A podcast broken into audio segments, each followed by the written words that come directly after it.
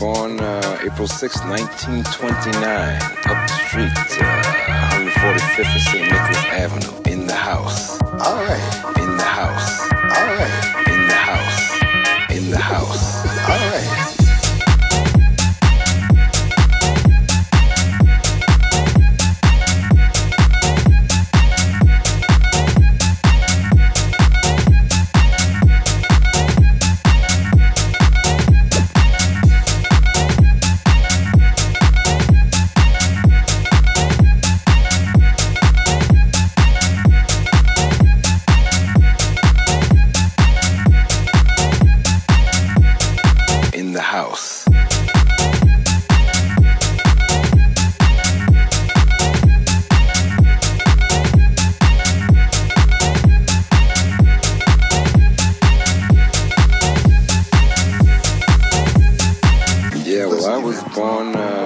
6, 1929, up the street, uh, 145th of St. Nicholas Avenue, in the house. All right. In the house. All right. In the house. All right. In the house.